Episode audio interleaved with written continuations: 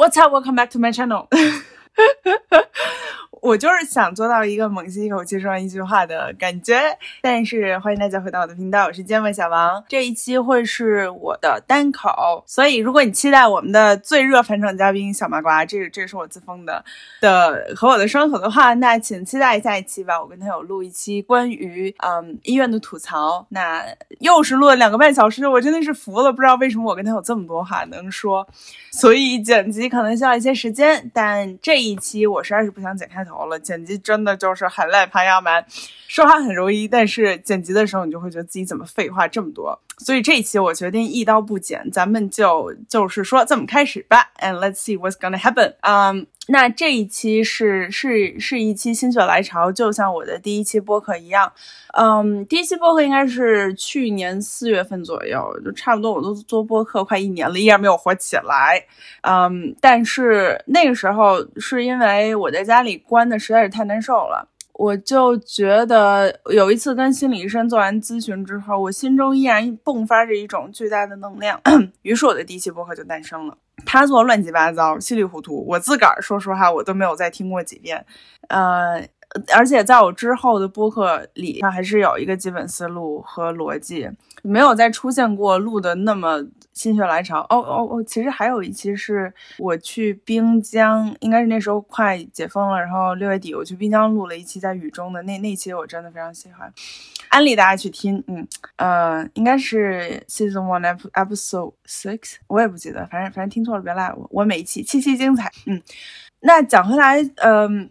今天也是，今天我做了心理咨询之后，其实已经 it's it's been several hours，但是我内心还是有种很愤怒的情绪，就理不清，然后又愤怒又痛苦又又烦躁，我也没有什么解决方案，我就想说那就录一期吧，嗯，所以这一期我想问的一个问题是，我不知道谁在听，whoever's listen to this podcast，你是一个能拿主意的人吗？你觉得自己是一个独立自主、耳根子很硬的人吗？为什么这么说呢？我先来说我哈，我我其实早年间，在我还年轻的时候，二十二二十四五，我其实不是很能自己拿主意。我我记得非常清楚的一个画面，就是在我一八年、一九年、一八一九年工作的时候，我是个非常容易在工作上被别人所影响的人。我不是很能自己拿主意，别人说的一句话，会在我心中牵肠绕肚，haunted in my fucking dreams。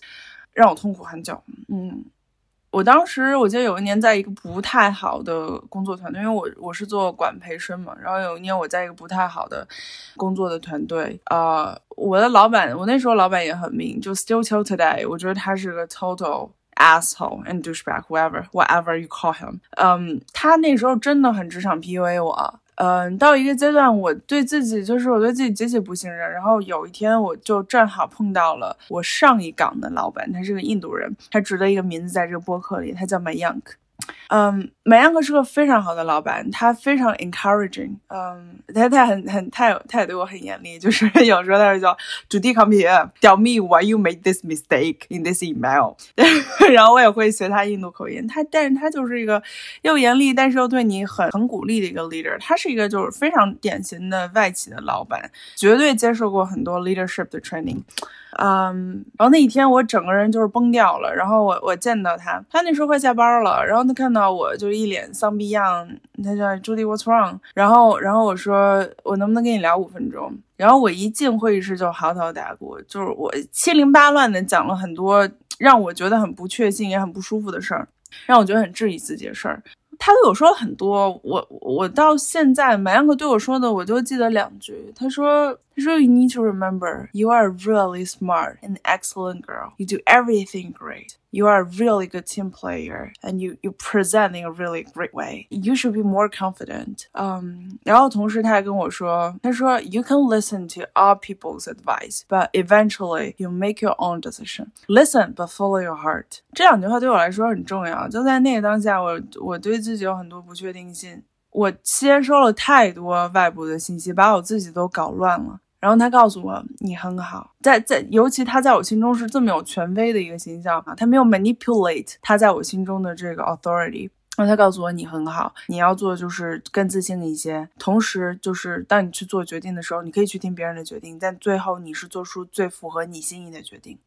我我觉得他在我的职场真的就是一道光，嗯，我们其实不是天天都联系的这样的一个关系，但是后来后续在我几次有很大职场困扰的时候啊，我我找他都给到我。非常好的抚慰，呃，而且他很少给我 advice，他都一直会告诉我说，You are doing the right decision. I believe you that you are you are on the right track. 嗯。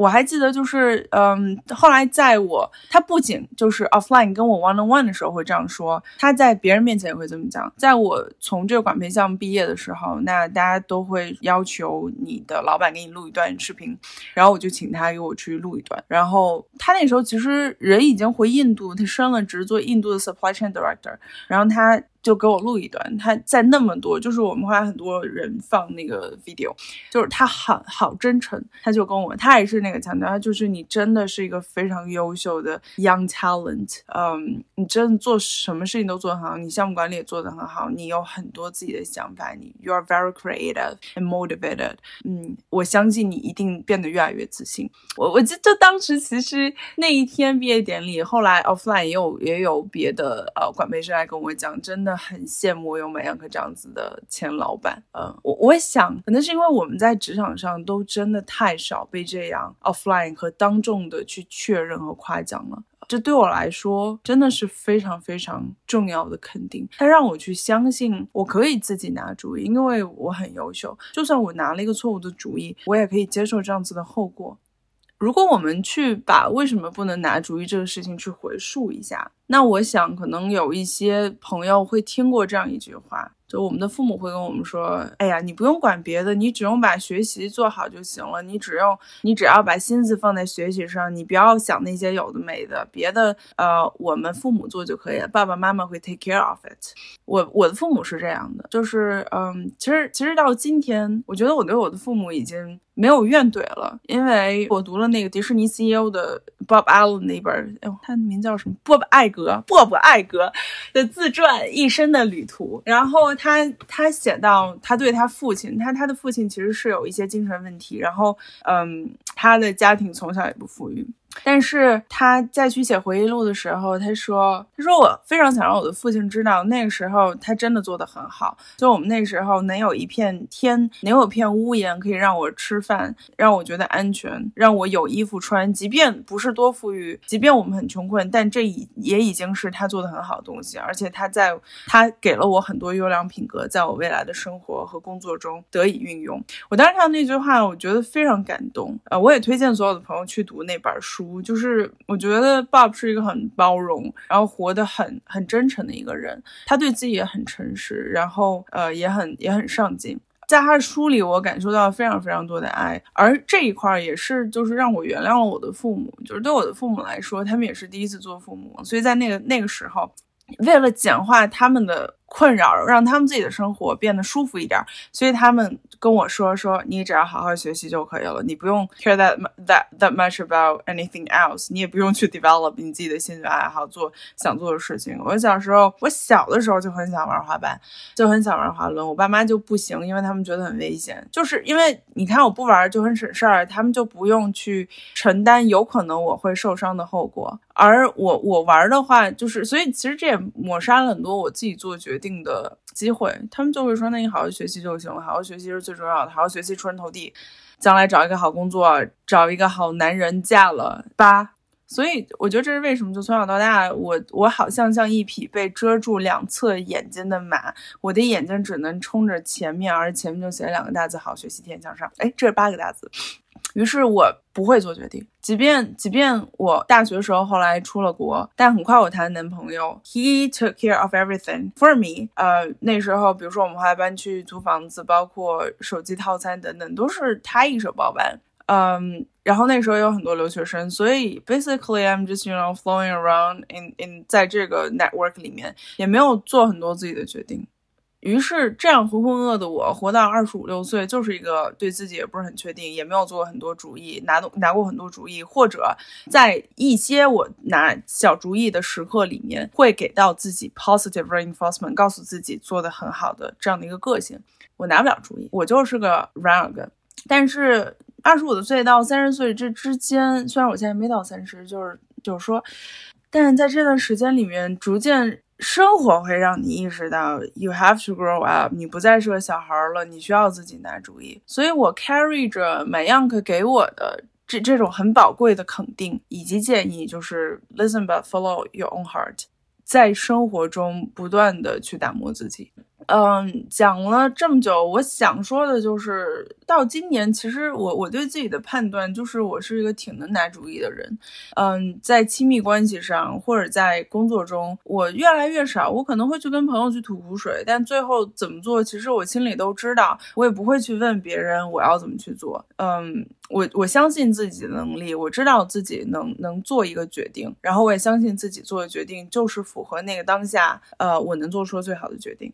我我在不同的朋友身上会看到。不同的体现，嗯，比如说我有一个很好的朋友小 F，那他在感情中遇到挫折的时候，他会很需要周围很多朋友去给他很多分析和建议，嗯，他也说自己耳根子软，就是会会要听很多。然后我我那时候就会觉得说，嗯，为什么要去听别人的建议呢？呃，其实很多时候我们自己都没有把自己的生活过明白，那怎么能 count on me to give you advice on your life? You are the owner of your own. On life, right? 嗯，我就会觉得说不应该啊，要要成长起来。我觉得可能那时候我再去这样跟他讲的时候，我会觉得自己做的更好。我必须得承认，在那时候，可能我我我对比之下，我觉得自己做的更好。我在亲密关系中、感情中、工作中是处在一个自己拿主意，而不是问很多周围人我要怎么去做的一个状态。但是很快现实报就来了，那这也是今天我为什么要录这一期播客的原因。Which is 我其实。也并不确定。我其实对于自己的生活，对于自己要怎么去去活，对于拿决定这事儿，也是胆怯和怯懦的。嗯，今天我工作还不错，早上。就我我以为今天会是个非常 fully loaded 或者是 overwhelmed work day，但是嗯，可能今天整个人休息比较好，状态也不错，所以我在下午四点多的时候，我因为我那个嗯，今天 work from home，所以我下午四点多的时候，基本上活就 wrap up 完了。然后我坐在那儿尝试去放松神经的时候，突然觉得 I'm fucking disconnected。在工作的时候，因为你有很多东西要做，然后我非常喜欢自己工作状态，觉得就是自己很赤身沙场，雌雄莫辨啊。就是非常的 energetic，然后在工作中我也得到越来越多的成就感、认可，以及嗯越来越多的挑战。总而言之，it's all in control。嗯，我不断在 practice 我自己的思维，然后去拉扯我的脑力，所以我 I enjoy it a lot。我觉得这块东西，呃，满满当当的，很充实，我也很喜欢。但因为我我今天早下班了，然后我关掉电脑坐在那儿的时候，我突然就有一种我不知道该干嘛的状态。就是因为我脚瘸了，我也不太能出门去运动，而我也不是很想去做康复训练或者读书。就是我我突然在那一刻就就好像和整个世界失联了。我的朋友们或者说我的同事们，他们可能下午四点大家还有自己的事情要做，而我看着空空如也的微信对话框。陷入了一种虚无的感觉，就是我的 fuck，我我要干嘛呢？在那一刻，我多希望有一个人，他可以告诉我我应该如何生活。嗯，后来我休息了一下，因为其实神经放松下来之后，这种这种呃工作了一天的疲累还是朝我袭来，我就休息了一下，然后做了一下康复训练，读了一会儿书，嗯，听了一会儿歌。特别有意思，我我其实这这讲这儿也没有什么特意的部分，就是我我突然很想听阿黛尔的歌，阿黛尔的前年还是去年的新专，应该是前年那张专叫 Thirty，里面第一首歌叫 Stranger by Nature，我非常喜欢这首歌，是因为它最后它其中有一首有一句话叫 I've never seen the sky this color before，我每次听到这句话的时候，我就会走到窗边，如果我在外面，我就会抬头看。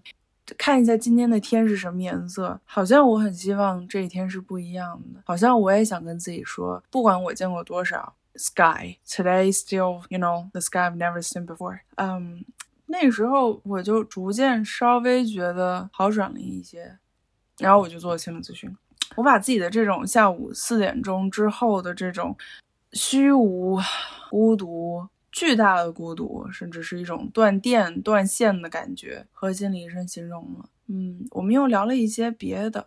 我跟他说，我说，因为嗯，我要去，我过段时间要去重庆出差，然后他就问我说，那要不要呃顺便去重庆找他 face to face 做心理咨询？我心理医生在重庆，我们我们呃每周都是通过 FaceTime 去做咨询。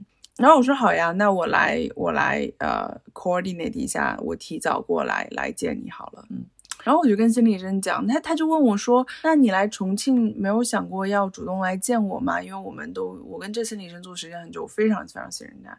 然后我跟心理医生说，我说啊。我说我不知道哎，我说好像我我就这个想法在我脑子里面飘了几圈，但是 eventually 我没有让这个询问先说出口，直到你来问我。然后我说这事儿它就特别像我做一个决定需要被外力推一下，我才能做一个决定。比如说呃，本来。这一周我要去深圳，但因为我脚崴了，我最后还是放弃了去深圳出差的决定。那本来去完深圳，我是计划去澳门再玩一下。然后我跟心理医生这么形容，我说，嗯，也许我不会就 plan out a a trip to 澳门 until 呃我要出差去深圳，然后我就可以顺带去一下，就好像也是那一种被外力推了一下，就嘚儿弹了你一下，于是你就顺带去做这个决定。然后我也跟心理医生说，我说其实我还挺期待在。到零点，我的手机自动关了。哎呀妈呀，又到零点，我今天又要晚睡了，有一些些的不开心。但我还是想把这个故事说完。嗯，我说我 Where was I?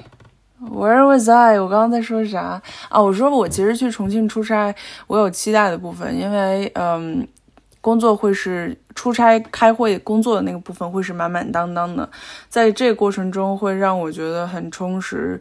也很有成就感。我说，但是，嗯，剩下几天会让我觉得有一点害怕。嗯，我不知道应该 plan 怎么去 plan out。我不在工作那几天，我要做什么呢？嗯，我要一个人去干嘛呢？我其实是很害怕，我是很不确定的。然后我突然，我在那一刻就有一个想法，就是。我不知道要怎么生活，即便就是在工作和亲密关系中，似乎看起来我越来越越有主导权，但我不知道怎么生活。我对生活是是怯懦的，是卑微的，我没有办法去去做一个决定，我没有办法，我没有办法在今天四点之后心安理得躺在家里面就这么宅着。似乎好像我觉得这是一种无趣，而这种无趣是是不被受欢迎的。包括我有那么喜欢去去社交吗？我经常会收到一些评论，是觉得 “Oh my God, you're so funny”，呃，下次出来一定要有朱迪在，真的很想跟他一起玩，想做他的朋友，想跟他一起喝酒，啊，从来没有见过他这样子的女生，真的太有趣了。我是真的收到过很多这样子的评论，I don't like it。呃，我我我从来没有意识到 I don't like it until now。我那时候都会觉得啊，很开心，会被别人喜欢，然后呃，我是一个快乐女孩儿。但但我也有很，我逐渐在意识到，就是我也有很悲伤，然后语无伦次，然后像面无表情，然后简就是就是讲了一堆一一一堆播客，也不知道自己在说什么，还有中英加载，可能会被人讨厌。这样子的我，它也是存在的。我并不是永远开心的快乐冠军。哎，笑死我在说什么？我也不只是这样的女孩，我我不不想被这样形容。其实我觉得可能大家是真的在 compliment me，但是我觉得他们喜欢的、爱的那只是 part of me，他们只是喜欢那快乐女孩，而那悲伤的女孩呢？那个无趣的、喜欢宅在家里面听商业播客、思考人文哲学，就想这么待着，愁容满面或者面无表情，或或者掉掉眼泪的我，他。他们好像似乎是不能被接受的，大家只想去接受轻松愉悦的那个我。而你知道让我愤怒到现在是什么？就是，就是就是这个部分的我不值得被爱，这个部分不被允许，甚至连我自己。都这样觉得，这这就是为什么今天下午四点，我突然觉得 I'm fucking disconnected，我不知道该干嘛。其实我真的不知道吗？我知道啊，我可以去读读书，我可以去听听播客。我最近在听一个关于精力管理的播客，我觉得太他妈有意思了。我要去给他狠狠听完，狠狠写八百字之后的听后感，狠狠的分享给我周围的所有朋友们。这是真的让我觉得很开心，很很嗯。放松的东西，我也很喜欢在家一个人的时候听听歌、去练字儿，这些东西我都会做，不是吗？然后以及我有想读的书，嗯，想看的电影，我都知道要怎么去生活。但是我如此的怯懦，因为因为这一部分我自己都不允许，因为我觉得这样子是无趣的，别人不喜欢你这样，别人不喜欢悲伤女孩，所以我不允许这块儿。于是我我在生活中变得卑微了，我不知道该怎么生活了。似乎你只有出去玩，去玩滑板，去出去喝酒、社交，be popular，you know，be funny。我 I don't even know like how to define fucking funny，right？但好像你要做这种当代社会大家觉得有趣好玩的事儿。才可以，我没有办法去做自己了。在那个当下，我成为了我。I don't know who fucking she is, but she's not me。所以，我巨大的愤怒，啊，我巨大的，我也不知道为什么我要重复两遍，嗯。而如果我们再说到这儿的话，为什么一定要生活安排的满满当当、很充实呢？为什么我们就不能宅在家里面？咱就是一个说带 emo 呢？为什么我们就不能哭？不能看看吃垃圾食品？不能就就 fucking spend the whole afternoon watching television，you know，and do something like that？为什么我们一定要休息？就就为什么一定要好好休息？我为什么就不能随心所欲呢？我觉得。我对我自己有太多评价了，嗯，好像焦虑是不允许的，平和才可以；好像无聊是不允许的，你必须要有趣才可以；好像一定要 this and that this and that，就好像甚至咱们如果说回年龄的话，到三十岁一定要这样才是被允许的，那样就不被允许的。Fuck all that！我这一期会不会被屏蔽啊？但是，我我我想说的就是，It's been, It's been like four five years，一八年到现在几年？一八一九二零二一二二三，哎呀妈呀，六年了，六年了。我对自己其实依然我是满样和嘴中那个不够 confident 的女孩，我我依然质疑自己做的决定，我依然即便。现在我没有在表面上问别人的建议，但我依然被整个社会的意识形态所裹挟着，不敢做出真正自己的决定，并且告诉自己：“宝贝儿，你就是做个无趣的人也可以。”这、这、这甚至不叫无趣，这就是你的有趣。我都不敢这么活着，我活着战战兢兢。所以我想，我愤怒，我我愤怒，我这么对待我自己。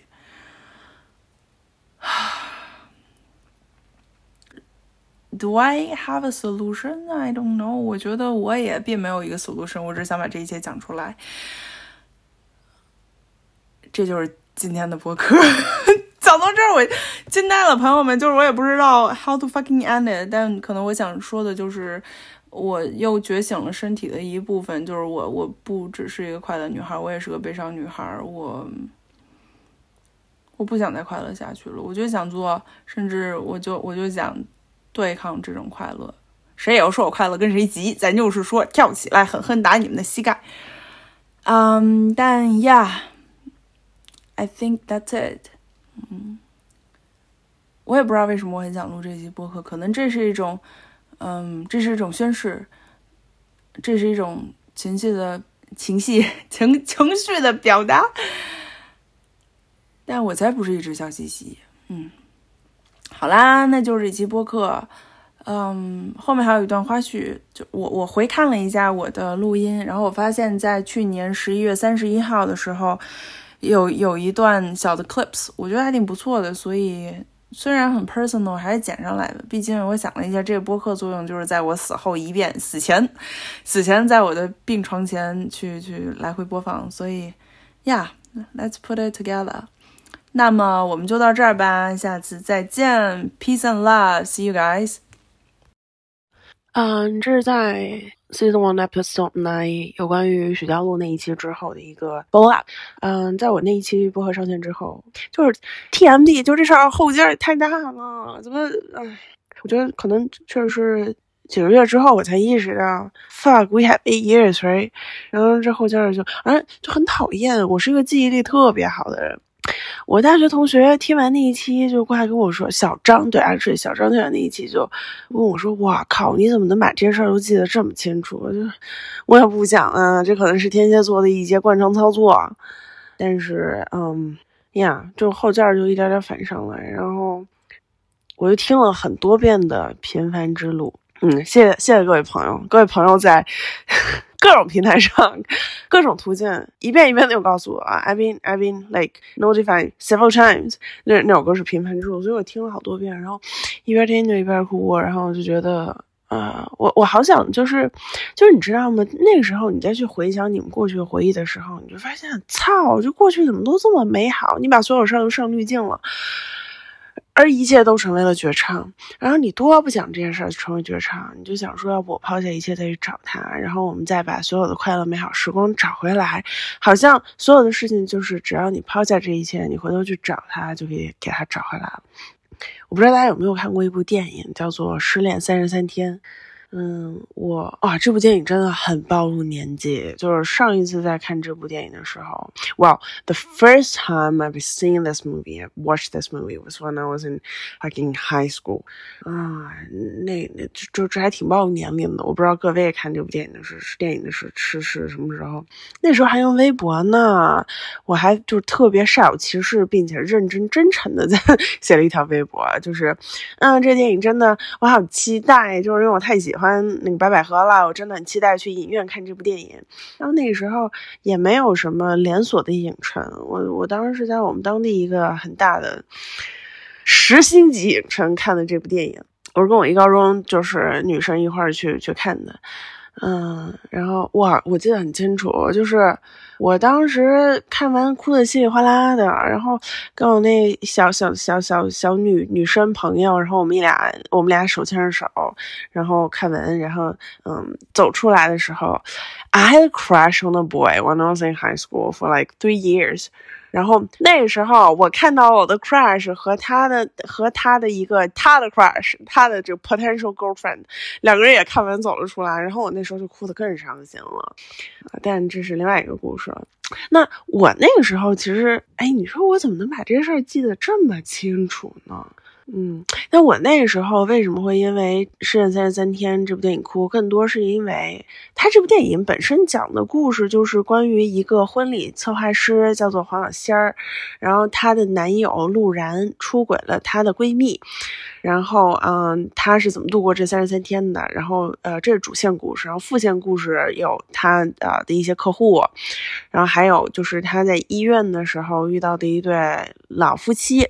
我当时我高中时候看看那电影，哭更多是因为那个老夫妻的故事让我觉得很感人。因为那一趴最后是个悲剧，就是医院里碰到老夫妻，然后其中有一方必然是身体不太好。然后最后在电影里就 GG 了，然后我那时候就哭，就前面我都没哭，然后到那一趴我开始哭的特难受，然后就很神奇啊。然后后来大学的时候我分手，然后我看那电影，然后我就开始为自己的爱情所痛哭，然后就到今天我再想起这个电影，我也会哭，但是我确实因为自己的友情而哭泣啊。你说我一个二十八岁的人了，然后还因为嗯友友情哭泣，然后还把这种事儿录成 播客，并且放到公共平台上，是不是我好丢人啊？有一丝丝的丢人，并且坦然。但朋友们，你们还记得我一开始讲到哪里吗？我来慢慢的把这个故事再捋回来，好不好？嗯，对，所以我。就是这后劲很大，然后劲儿太大了，我就挺挺挺难过的，就是会觉得说我要不要抛下一切回头去找他。然后你知道《失恋三十三天》里面其实有个类似的桥段，就是黄小仙儿她在。她是个很有骨气的女人。就她发现她男男朋友分就是出轨之后，她果断就选择跟男生分手，然后开始自己作，就是自己各种难受伤心。然后她有一天喝多了。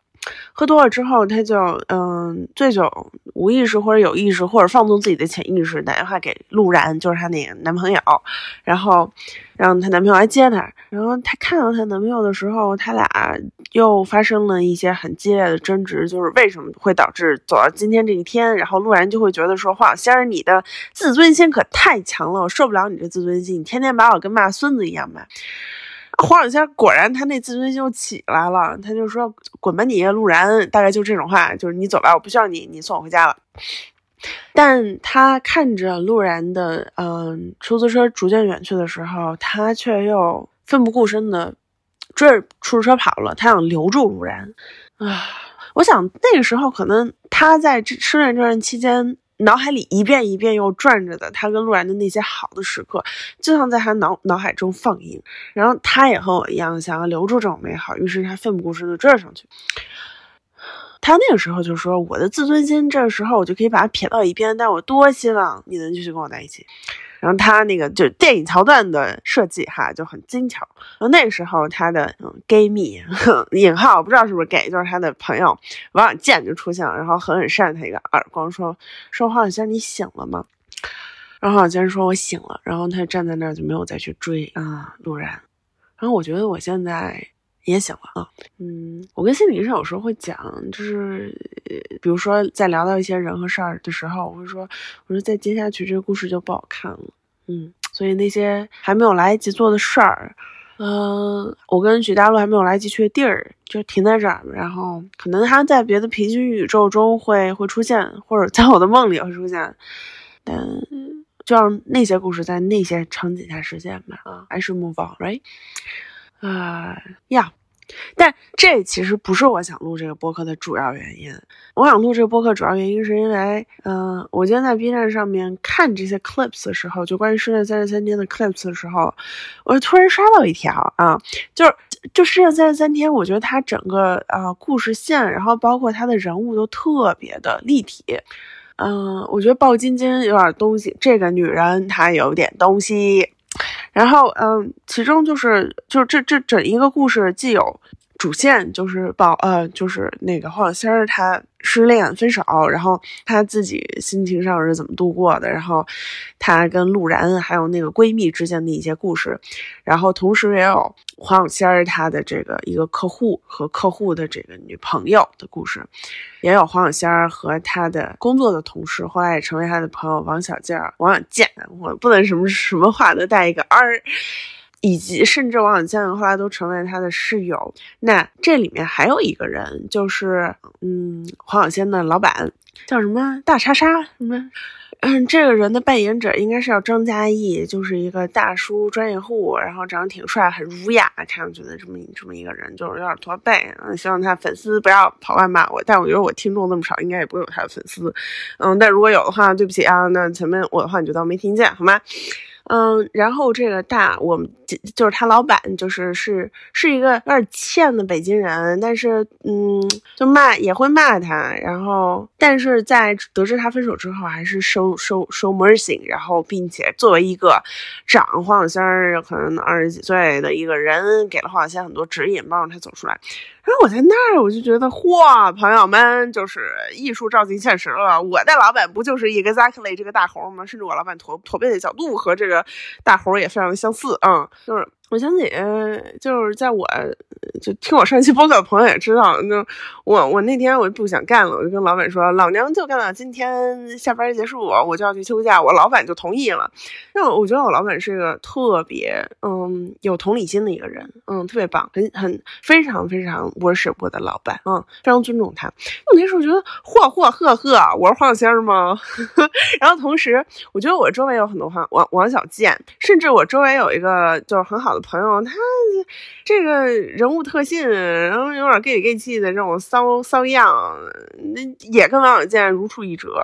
所以 Y Y，如果你听到这儿，老娘说的就是你，你现在必须为自己鼓掌，你在我的播客宇宙里面拥有了自己的一席之地啊！你爆炸吧啊！所以这么想想，其实我生活还是非常美好的。嗯，我还有很多很多。嗯好朋友，然后狠狠的珍惜他们。这这花絮，哎，不知道会不会放，觉得太 personal 了。嗯，不管了。如果我到时候凑时长，我觉得我的播客也不需要凑时长。我又这么能唠，然后能有重点，嗯，我还浪费两秒钟来笑，是这样的。Peace，bye bros。